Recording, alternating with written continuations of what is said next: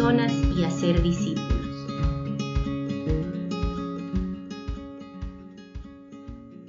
Muy buenos días. Eh, si tienen sus Biblias, les invito a que puedan abrirlas en Efesios 6, versículo 13. Efesios 6, versículo 13. Vamos a continuar hoy nuestro estudio en el libro de, de Efesios y retomando desde el versículo 6, 13.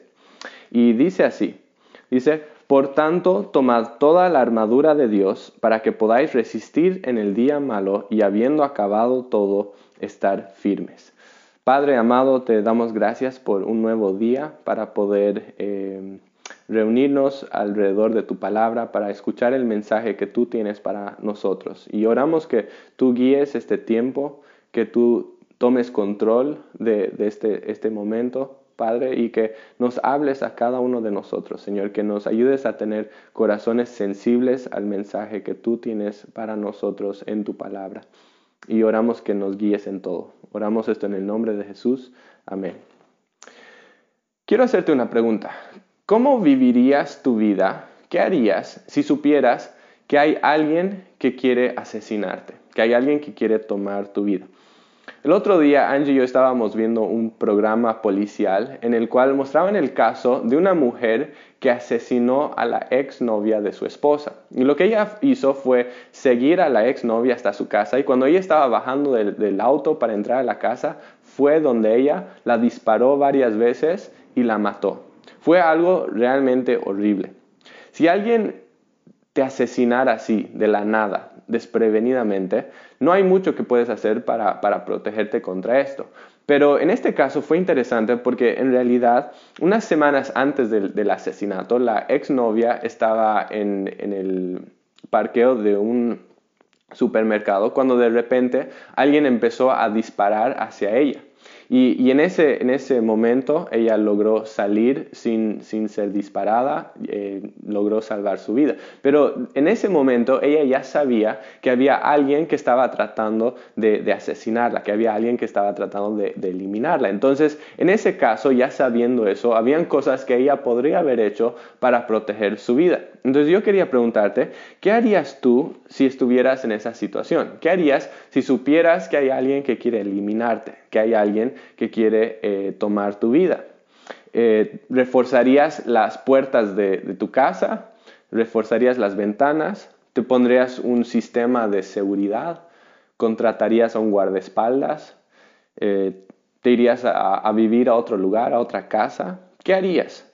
Y, creo que tal vez podríamos pensar en muchas estrategias diferentes, muchas opciones, pero lo que estoy seguro es que más allá de, la estrategia específica que tú tomarías, estoy seguro que cada uno de nosotros haríamos algo, porque la verdad es que nuestras vidas son demasiado preciosas y, valen demasiado como, para simplemente dejarlas morir sin protegerlas.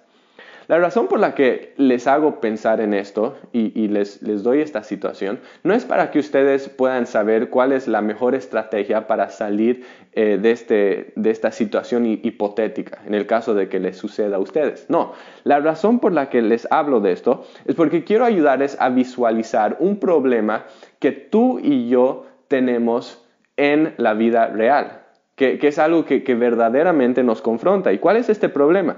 El problema es que tenemos un enemigo mortal. Efectivamente, hay un enemigo mortal que está buscando matarnos y destruirnos. Esto no es algo hipotético, es algo real. Hay un ser espiritual que es muy grande, que es muy poderoso, que es muy astuto, llamado el diablo, que está trabajando continuamente, activamente, para matar y para destruirte.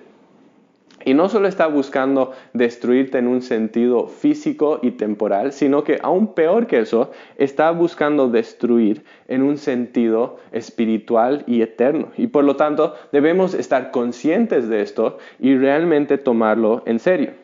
Cuando leemos nuestras Biblias vemos que desde el principio, que desde, desde la misma creación, el diablo siempre ha estado buscando formas de destruir esa creación hermosa y perfecta de Dios.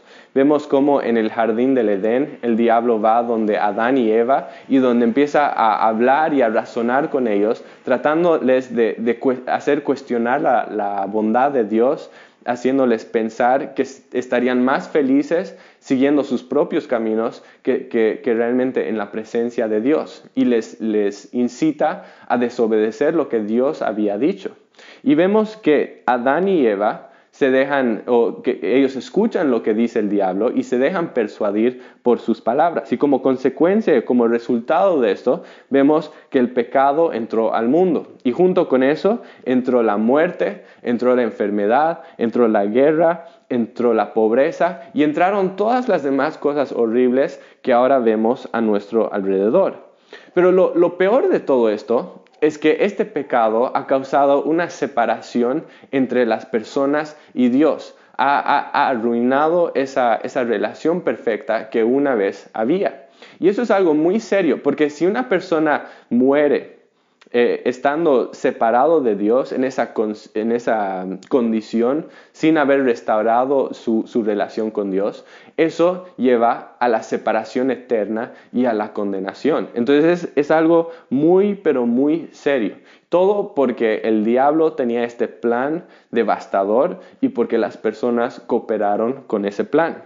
La buena noticia es que Dios es misericordioso y que en su gracia Él ha provisto un medio por el cual las personas podrían ser reconciliadas con Dios, por medio de la cual podríamos ser rescatados de, la condenación y por, por medio de la cual podríamos tener la vida eterna. ¿Y cuál es ese medio que Dios ha provisto? El medio es Jesucristo.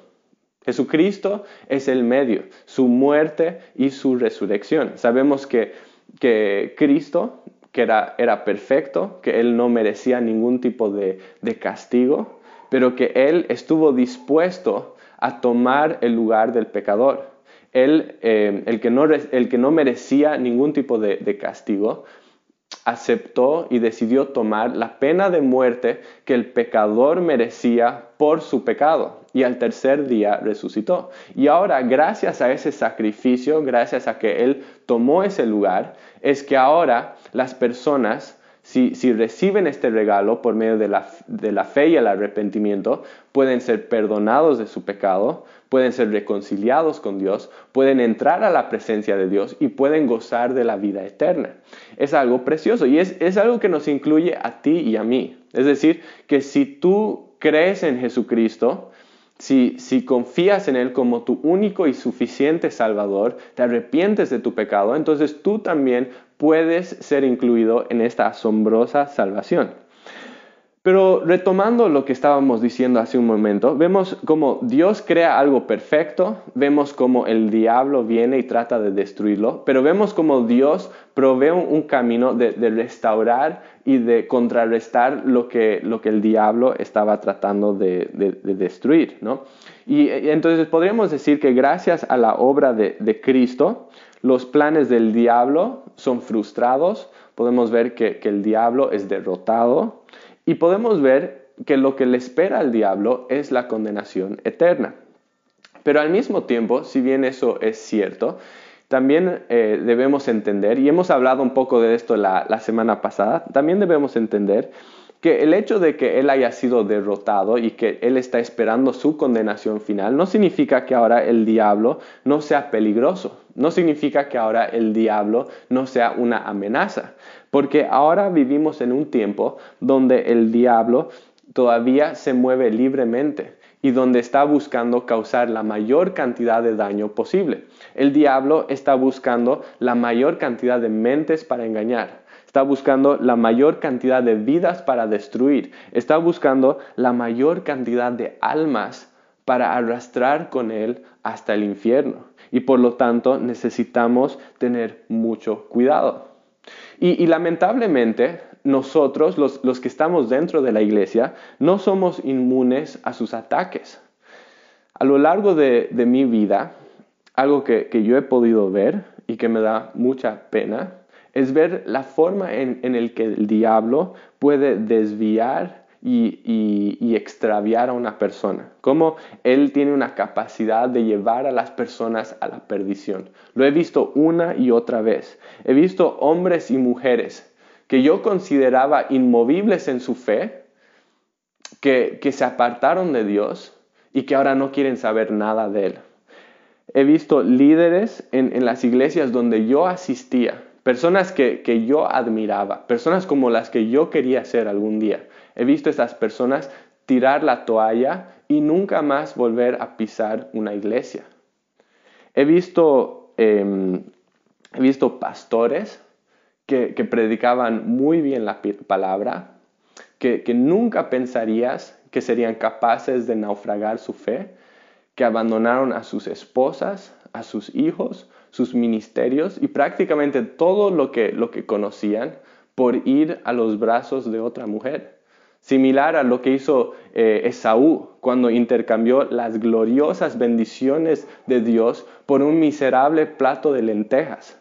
He visto personas hacer eso. He visto incluso personas muy famosas que escribieron libros y, que hicieron videos y que, tenían ministerios muy grandes que básicamente, em, digamos, se apartaron de la fe y que, que, digamos, ahora llegan a un punto donde pueden incluso decir que ni siquiera se consideran cristianos. He visto cosas así y eso me asusta, me asusta. ¿Y saben por qué? Por, varias razones, pero, pero quiero enumerar algunas de ellas. En primer lugar, me asusta porque me muestra que ninguna persona es inmune a hacer lo mismo. Si, tú hubieras, les hubieras dicho a estas personas hace, hace, unos años, cuando ellos todavía estaban en la iglesia, si tú les hubieras dicho que un día ellos iban a naufragar su fe y que, ahora, que en algún día estarían totalmente apartados de Dios, ellos te hubieran, eh, se hubieran reído en tu cara. Te hubieran dicho, imposible, eso nunca va a pasar conmigo. Y sin embargo, es lo que sucedió. Hoy en día no están en la iglesia. Y lo que esto me muestra es que lo mismo podría suceder con uno de nosotros. Es posible que, quizás uno de ustedes que ahora está escuchando este mensaje, que, que, en este momento parece ser muy cristiano, es posible que uno de ustedes en unos años ya no esté entre nosotros. Y eso me da mucha pena. y, por eso siento la urgencia de hablar de estas cosas porque, no, no es algo que quisiera ver. Una segunda razón por la que me preocupa esto y me asusta es porque es muy sutil. Las personas que, estaba describiendo no se apartaron de la noche a la mañana. Fue, fue un, se fueron distanciando gradualmente, en formas casi imperceptibles. ¿no? Fue poco a poco que dejaron de orar y de alimentarse con la palabra. Poco a poco dejaron de asistir a la iglesia y de pasar tiempo con otros cristianos. Poco a poco dejaron de encontrar su contentamiento en Dios y empezaron a buscarlos, eh, buscarlo en, en el mundo. Y poco a poco empezaron a tomar malas decisiones y a justificarlas y a enojarse cuando alguna persona les, les confrontaba o cuestionaba lo que estaban haciendo. Y de repente ya no están en la iglesia. O quizás aún peor que eso, siguen físicamente en la iglesia, pero sus corazones están muy lejos de Dios. Es algo muy sutil. Y eso me asusta, porque todavía si, si, el extravío fuera muy de golpe, sería más notorio y más fácil de corregirlo.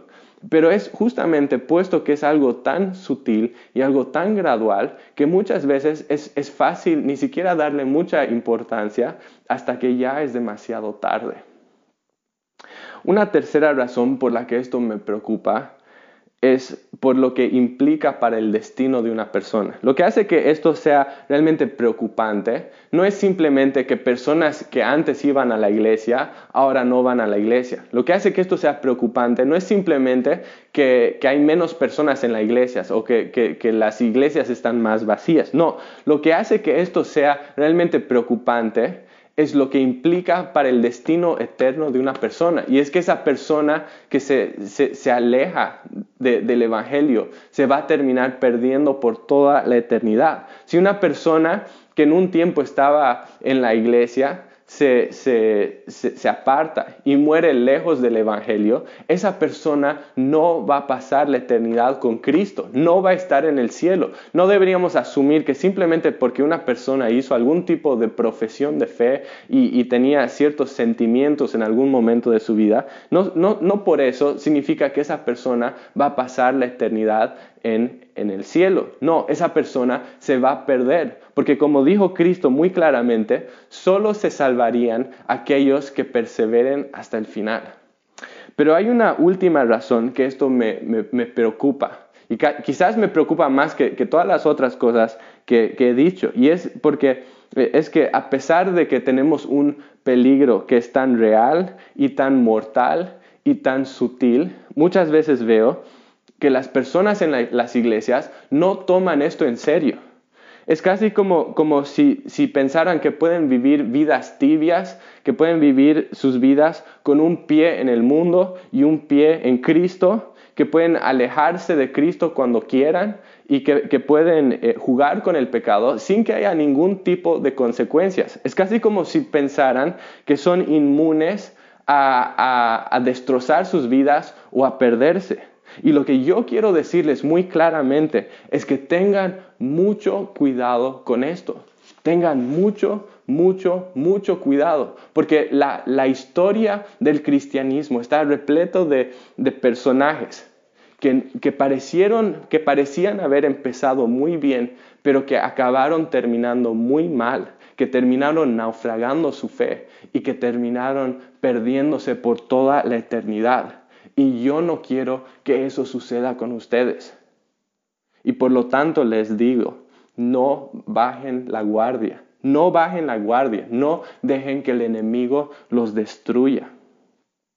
No, no lo permitan. Y tal vez dices, bueno, pero Andrés, ¿no estás exagerando un poco? ¿No estás siendo un poco alarmista? ¿No estás haciendo de esto algo mucho más grande de lo que realmente es?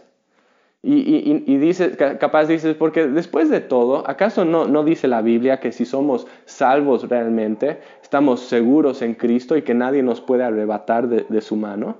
Y lo que yo digo a eso es, es sí, Obviamente la, Biblia nos habla muy claramente de la seguridad de la salvación. La Biblia nos, nos habla de que, de que, la salvación es, algo seguro. Y yo creo eso y lo afirmo. Yo, yo creo firmemente que si una persona es salva, no va a perder la salvación. ¿no? Que si, si alguien verdaderamente es salva, eh, Dios los va a sostener y que Cristo va continuar y terminar la buena obra que empezó en la vida de esa persona. Y yo creo eso y nunca lo negaría.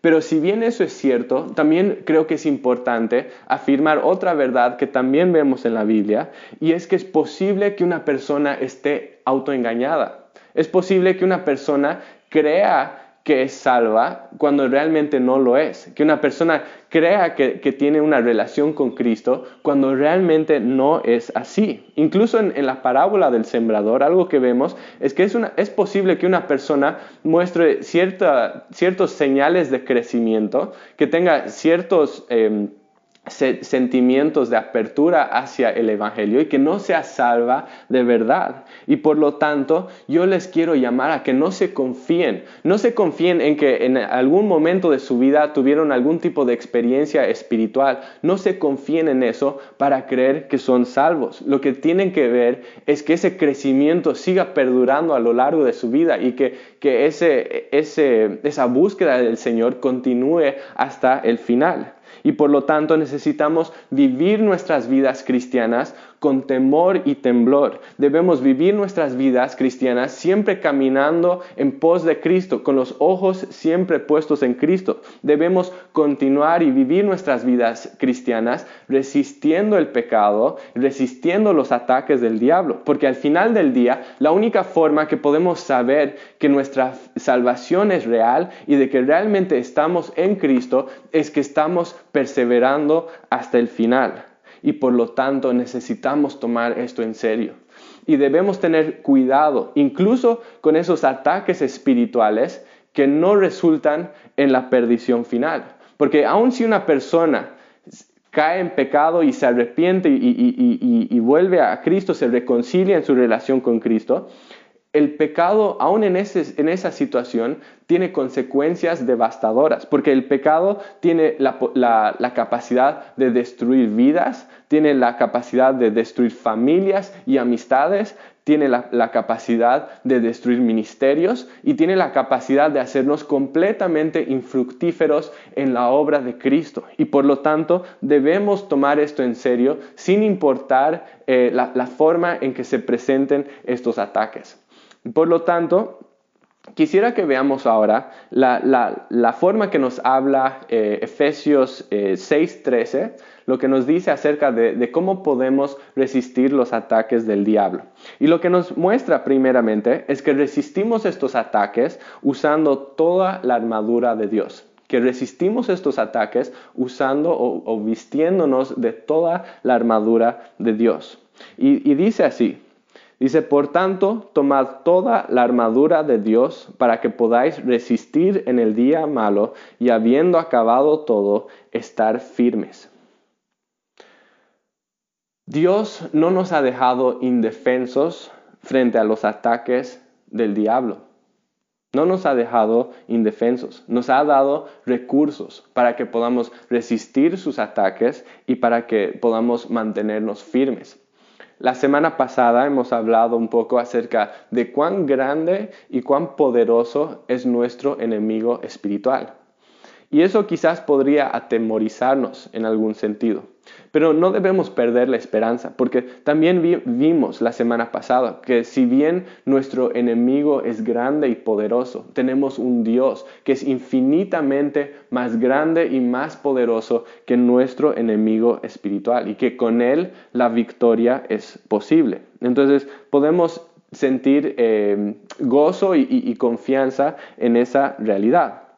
Pero para que nosotros podamos tener esta victoria y para que podamos pelear esta batalla en, las fuerzas que Dios provee y no simplemente en nuestras propias fuerzas débiles e insuficientes, necesitamos realmente usar los recursos que Dios nos ha dado, los cuales se describen metafóricamente como las piezas de armadura de, un soldado romano. Y algo que vemos en este pasaje es que Dios nos da una armadura completa, que nos da una armadura que, es, total. En esa frase que, vemos que dice toda la armadura de Dios. Es interesante que en el griego es una sola palabra compuesta que se refiere a, a, la totalidad de la armadura ofensiva y defensiva que un soldado romano usaba cuando iba a una batalla. Es decir, que, Dios no nos, no nos, capacita, no nos aprovisiona, no nos, eh, no nos arma solo a medias, sino que nos da la armadura completa, nos da todo lo que necesitamos para resistir los ataques del enemigo. Y eso significa que si nosotros estamos usando toda la armadura de Dios, si estamos usando todos los recursos que Dios nos ha dado, es decir, estamos usando em, el, el cinturón de la verdad, y estamos usando la coraza de justicia y los calzados del Evangelio y estamos usando el escudo de la fe y, estamos tomando el, eh, usando el yelmo de la salvación y la espada del Espíritu, que es la palabra de Dios. Si estamos usando todos, todas esas, eh, toda esa armadura de la cual vamos a ir hablando en las siguientes semanas, si usamos eso acompañado de la, oración, no hay ninguna razón por la cual no podríamos vencer o, salir victoriosos frente a los ataques de nuestro enemigo, porque tenemos todo lo que necesitamos para ser victoriosos, tenemos todo lo que necesitamos para poder resistir.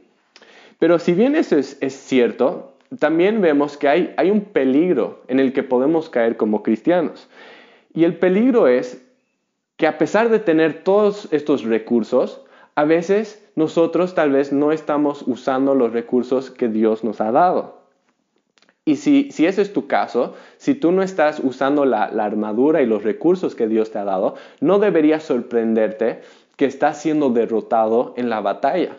Porque es lo que esperaríamos. Si un soldado sale a la batalla sin su armadura, esperaríamos que sean derrotado. Y lo mismo sucede en nuestra batalla espiritual. Y por lo tanto yo quiero preguntarte, ¿estás usando los recursos que Dios te ha dado? para, para, ser victorioso en tu vida cristiana? ¿Estás usando la armadura de Dios? ¿Realmente lo estás usando? Y quizás la respuesta es no. Quizás algunos de nosotros no estamos usando estos recursos. O quizás los estamos usando, pero los estamos usando a medias. Tal vez estamos saliendo a la batalla con los zapatos y con el cinturón y con la coraza, pero nos hemos olvidado de ponernos el casco o tener la espada o el escudo. Y eso también es peligroso. ¿Por qué? Porque un enemigo siempre va a atacarte en tu punto más débil. Eso siempre va a pasar. En el, hay una película que se llama Salvando al, al soldado Ryan. Y hay una escena en esta película donde un soldado recibe un balazo en su casco. Y entonces el soldado se lo saca para mirar el casco y revisar el daño y de repente llega otro balazo, esta vez en la cabeza. Y el soldado muere instantáneamente. Y tú dices, pero este soldado, eh, digamos, aparte del casco, el resto de su cuerpo estaba bien uniformado y bien armado. Sí, pero se quitó una parte, se quitó el casco. Y cuando se quitó el casco, recibió el balazo, porque el enemigo siempre te va a atacar en tu punto más débil. Y es lo mismo en un sentido espiritual. Nuestro enemigo espiritual siempre nos va a atacar donde estamos más débiles, donde estamos más protegidos. Tu armadura solo es tan fuerte como, como la parte más débil. Y por eso es tan importante que nos pongamos toda la armadura de Dios. No solo una parte, sino la armadura completa. Pero no solo debemos ponernos la armadura completa, sino que en segundo lugar debemos mantenerla puesta todo el tiempo. Debemos mantenerla puesto, puesta todo el tiempo. Y esto no es, no es algo que encontramos explícitamente en, en, este versículo, pero es algo que, que, podemos inferir de lo que está diciendo. Porque después de todo, ¿de qué te sirve ponerte toda la armadura si no le estás llevando puesta todo el tiempo? En el ejemplo que yo acaba de dar, podríamos decir que, que este soldado estaba usando su casco 99.9% del tiempo. Solo se lo quitó por un, instante. Pero ese instante fue lo, único, era todo lo que el, enemigo necesitaba para dar ese disparo mortal. Y es lo mismo en la guerra espiritual, que necesitamos usar la armadura todo el tiempo.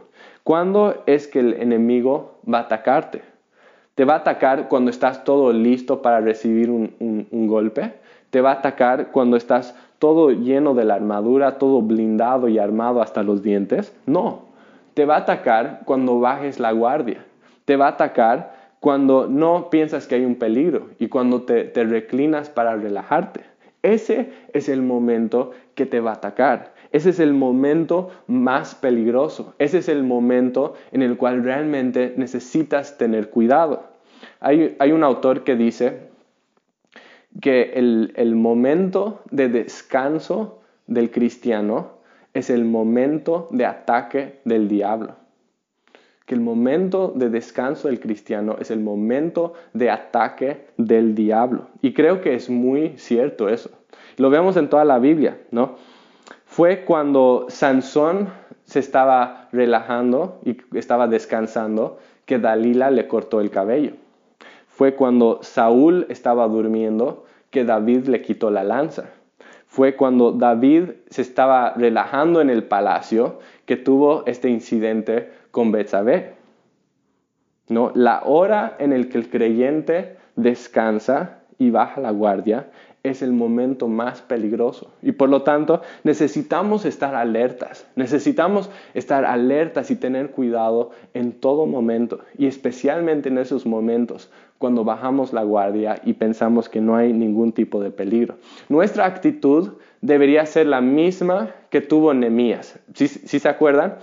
Nemías estaba reconstruyendo el, muro de, Jerusalén después de que fue eh, derribado. Y mientras ellos construían, habían enemigos que estaban tramando contra ellos. Entonces, ¿qué hace Nemías?